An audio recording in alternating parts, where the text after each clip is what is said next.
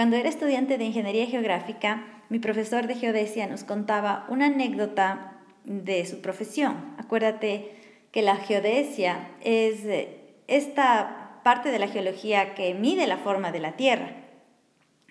Y para lograr hacer estas mediciones se necesitan instrumentos muy precisos y también puntos de referencia. Estos puntos de referencia se llaman mojones.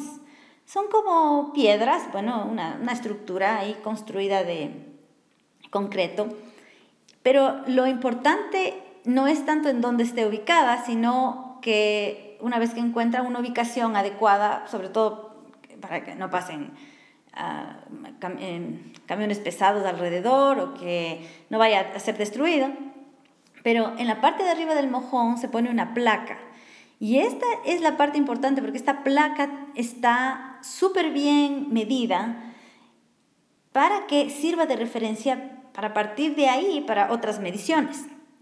Entonces, ellos habían ido a poner mojones en una zona rural y una vez que quedó construido el mojón, dijeron a las personas del lugar que tuvieran muchísimo cuidado con este, porque dice que en algunos lugares amarran el ganado y hacen uso del mojón para lo que no está diseñado, y luego cuando van los ingenieros a hacer sus mediciones, encuentran el mojón destruido. Entonces, estas personas muy responsablemente cuidaron el mojón y les dio miedo de que se vaya a destruir, de que algo vaya a pasar. Así que tomaron la placa, esta placa que está al milímetro, ¿no? Y está súper...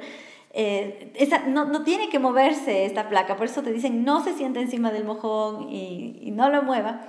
Pero les dio tanto miedo que retiraron la placa y lo guardaron la guardaron en su casa. Así que cuando vinieron los ingenieros a utilizar este punto georreferenciado, resulta que la placa ya no estaba y las personas de la comunidad dijeron, sí, nosotros hicimos tal cual nos dijeron, no le hemos topado, hemos, eh, em, le hemos cuidado. Es más, aquí le tenemos a la placa que está tal cual como ustedes la dejaron y obviamente ya no servía para nada el mojón porque se había perdido esa referencia que era, tan, e, era un punto tan valioso para hacer las siguientes mediciones.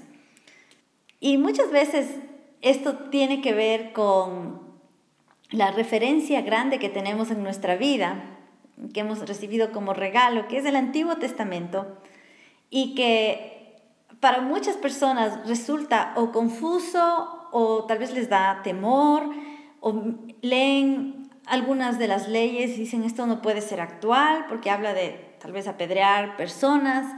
Y entonces dicen sí, yo creo en Dios, pero esto, esto no sé y voy a guardarlo mejor, no lo voy a utilizar y cuando este punto podría servirnos de gran referencia, así que más adelante te voy a ayudar con un punto de vista que te va a abrir la mente respecto a cómo puedes usar el Antiguo Testamento para que no te quedes sin este importantísimo mojón de referencia.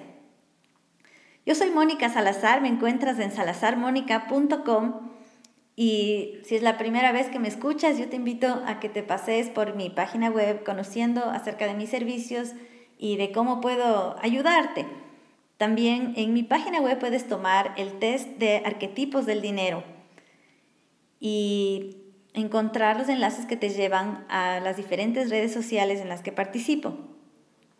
En estos podcasts vas a ir conociéndome más, eh, vas a conocer algunas historias que tengo para compartir, pero también quisiera que tú me envíes tus comentarios, comentes aquí en este podcast o en las redes sociales para que esto sea una conversación. Me encanta saber tu opinión, me encanta tener tus comentarios, conocer también tus historias. Y yendo a esta, a esta parte que te iba a contar del Antiguo Testamento, eh, muchas personas se, se, asustan con, con, el Antiguo Testamento o lo ven como algo histórico, no lo llegan a utilizar como el, la valiosa placa de georreferenciación que resulta esto para nuestra vida, porque a partir de este conocimiento, pues podemos tomar otras decisiones de ir expandiéndonos y encontrando cómo funciona el mundo, así como el mojón te muestra cuál es la forma de la tierra. El Antiguo Testamento, te, eh, realmente toda la Biblia te muestra cómo funciona el mundo en el, en el ámbito espiritual, en el ámbito emocional, también en algunos aspectos en el ámbito físico, pero el Antiguo Testamento tiene datos muy, muy valiosos acerca del corazón de las personas. Si estás en los negocios, si tienes hijos, si tienes familia, si te relacionas con gente, seguro te interesa saber cómo funciona el corazón de la gente, eh, cómo funcionan sus emociones. Y aquí están estos datos, pero eh, es súper importante que lo veamos como una descripción del mundo espiritual, porque Dios puso esas leyes, dice la Biblia, por causa del hombre.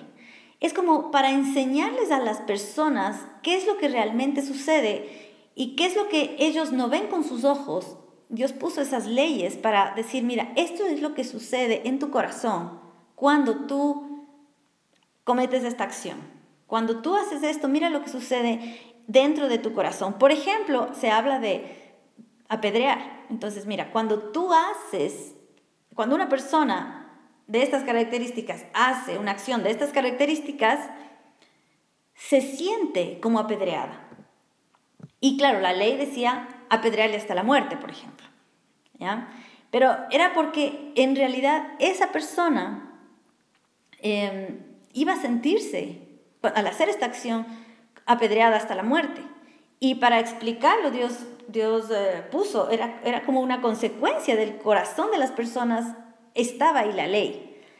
Pero luego viene la gracia, con Jesucristo viene la gracia y dice, esto no tenemos que hacerlo, pero sí tenemos que considerarlo. Es decir, esas mismas acciones, como describen a la naturaleza de las personas, esas mismas acciones, nos llevan a sentirnos apedreados, por ejemplo nos llevan a, eh, sentir que morimos.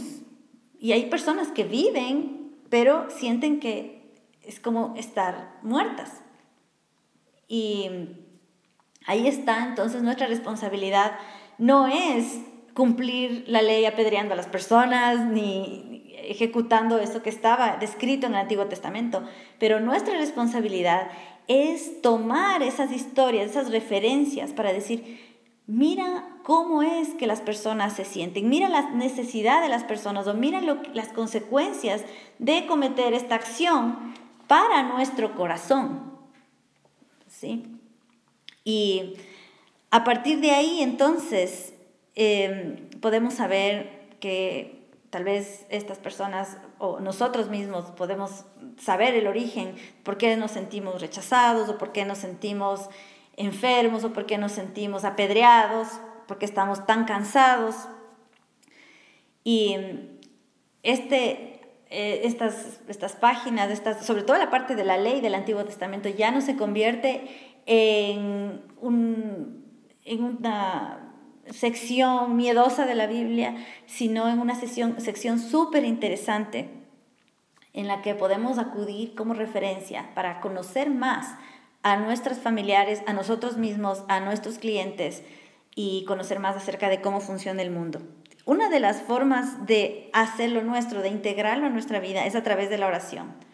Y, y por eso yo te invito a que te puedas unir los lunes a las cinco y media, hora de Quito, cinco y media de la tarde, en salazarmónica.com barra oración, porque ahí vas a ver, justamente en este, esta temporada estoy tomando unos pasajes del Antiguo Testamento, pero siempre anclándolos, o sea, tomando como referencia adicional el Nuevo Testamento y vas a ver cómo todo tiene sentido, e incluso aquellas, aquellas palabras que parecerían que ya son caducas, cuando miramos como una referencia al mundo espiritual, vemos que es totalmente actual y para hoy.